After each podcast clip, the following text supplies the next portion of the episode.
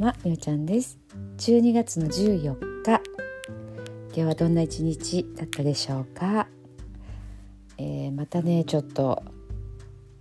録音ができない日が続いてました。もうやっぱりこたつで寝たらダメですね。本当に夜は。もう変に寝て起きたりして11時半とか12時ぐらいにお風呂に入ったりとかしてもうねすごくこう寝てる時間は長いんでしょうけどね。なんか変なこううん疲れ方というかね。なんか寝てるんだけど寝てないみたいなね。そんな感じで、えー、なってました。まあ、昨日はね、あのー、夜に、まあ、パーパーティーっていうのかな、まあ、応援しようみたいな会があって、えーとほぼ女性が60名ぐらいですかね集まってあのやったんですけど、まあ、ちょっとクリスマス前なのでクリスマスを意識したというか、まあ、赤色をワンポイント入れてっていう感じでね集まったんですけどね。あの、まあ、女性もうほぼ女性だったんですけど私がね思ったのはねやっぱ靴がやっぱりちょっとおしゃれしてこられてるからすっごいこうキラキラしたハイヒールとかね履いてる方とかリボンついてたりとかちょっとこう色がね真っ赤とかこうなんかこうシルバーかな？そういうのをね履かれてる方とかこう裏がねちょっと赤ででもこうシックな感じとかね。なんか昨日だからそういうのでテンションが上がりましたね。やっぱり女の人はこうちょっとおしゃれして集まってね美味しいもの食べておしゃべりというかなんでしょうね。うんなんかとにかく喋れて美味しいもの食べれて、まあ、昨日はねちょっと歌手の人が歌を歌うっていうのもあったんですけどなんかそういうのってすごいこう気がみなぎるって言ったらいいのかな。やっぱ楽しいからもう単純にこう波動が上がるというかこう例えば落ち込んでる人とかがね昨日みたいな会場に行ったら、まあ、その落ち込むあれにもよりますけど結構ね気分転換になるだろうなっていうふうにもね思いました。うんちょっとこうねあの出かけするっていいですね。私はあの、まあ、ちょっとスタッフみたいな感じで入ってたんですけどなんかすごいこう幸せな感じでしたね。うん。なんでしょうねあの空気感みんながねこう喜んでる姿って。このコロナ禍があったから多分ああいう大人数のパーティーってもう久々だと思うんですよね。その前が何でどうだったかちょっと記憶にないんですけど60人、まあ、実質60人超えてましたからあの使った会場が結婚式場なんですよね。披露宴とかする。うんなんかその人たちがみんなでねこう楽しくしてるってなんかこれこれっていう感じでしたね。あのすごくなんだろうこう節約するとかねお金もやっぱりかかりますし夜に出るとかこう例えば子供を置いていくとか家族を置いていくとかねなんかそういうのってこうすごくこう遠慮して控えてる人もいると思うし私もどっちかってそっちのタイプなんですけどこうなんとなくこう後ろ顔面引かれるような罪罪悪感というかねそういうのもねなくてもいいんだけど持ってしまったりとかっていうこともあるんですけどやっぱりね行った方がいいなって思いましたね。もう行けるうちに行って会えれる時に会えるれる人に会って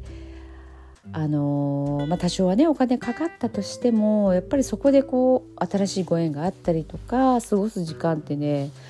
っぱコロナ禍があった時に余計に貴重に感じるんですよね。うん。あの私の家がね結構こう山の上の方にあるからこう外に出てもまずお酒を飲むってことないんですよね。帰るのに困るから。とかこうやっぱで出るのがねもう億劫になったり面倒くさくなったりするんですよね。ついつい。あだけどそれじゃいけないなと思って。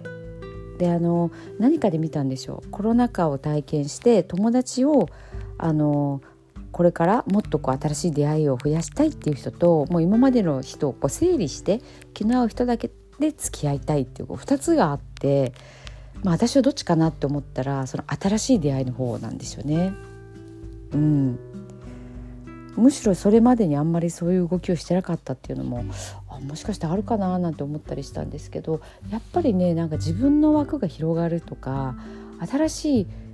うんなんか見方する人といるってね本当刺激になっててなんかそういうことをねすごく感じました。うんもうあんまりねこのあと12月出る予定がないんですけどなんか誰か誘って出たいなとか思ったりとかしましたね。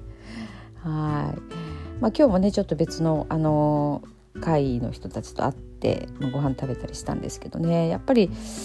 あなんか自分も反省すること反省っていうかなんかこう気づいてねああって思うこともあったりしてまた刺激ももらえてやっぱり人ですね。うんあの皆さんもねちょっとこうちょっと踏み出すなんかああって思うようなあ時間がとか忙しいしとかお金がとか思うかもしれないけどそこで一歩ちょっとなんか出てみるとね思った以上のこう広がりがあったりとかするのでうんなんかそういうのはねあの行かれたらいいなというふうに思いました。はいということで、えー、寝る前のノリと読んでいきたいと思います。最後まで聞いてください。今日あなたはあなたを生き切ったポジティブなあなたを表現したならポジティブなあなたを生き切ったということネガティブなあなたを表現したならネガティブなあなたを生き切ったということ今日あなたはあなたを生き切った。明日からのあなたの人生は寝る前のあなたの素晴らしいイメージから想像される。あなたが本当に生きたかった人生は今この瞬間の眠りから始まる。あなたには無限の可能性がある。あなたには無限の才能がある。あなたはまだまだこんなものではない。あなたには目覚めることを待っている遺伝子がたくさんある。もし今日あなたの現実において自分はダメだと思うような出来事が起こったとしても嘆く必要はない。それはあなたがダメなのではなくあなたに素晴らしい部分が見えていなかったというだけだから。もし今日あなたの現実において自分は才能がないと思うような出来事が起こったとしても嘆く必要はない。それは才能がないのではなくまだ才能が開花していないだけなのだから。今日悔やむ必要はない。今日起こったことは起こる予定だっただけのことだから。もし今日あなたの一日が素晴らしい一日だったなら明日はさらに素晴らしい一日になる。もし今日あなたの一日が誇らしい一日だったなら明日はさらに誇らしい自分に気づく一日になる。あなたはまだまだこんなものではない。明日のあなたはこんなものではない。あなたにはまだまだ可能性がある。あなたには目覚めることを待っている遺伝子がたくさんある。遺伝子のスイッチを入れれば入れるほどあなたは自分の可能性に目覚め才能に目覚めていく。素晴らしいあなたをイメージしよう。眠っている間にそのイメージが記憶となりその記憶が明日のあなたの現実を作っていく。あなたの遺伝子を目覚めさせるのはあなたがあなたを信じる力。あなたは素晴らしい。あなたには価値がある。明日は明るい。たくさんの希望がある。あなたの一呼吸一呼吸があなたを癒しあなたは黄金の光に包まれ眠っている間にあなたのエネルギーを浄化し整える。今日あなたはあなたを生き切った。明日からのあなたの人生は寝る前のあなたの素晴らしいイメージから想像される。そしてあなたはあなたが本当に生きたかった人生を始めていく。福原正則さんの寝る前の祝詞でした。それではおやすみなさい。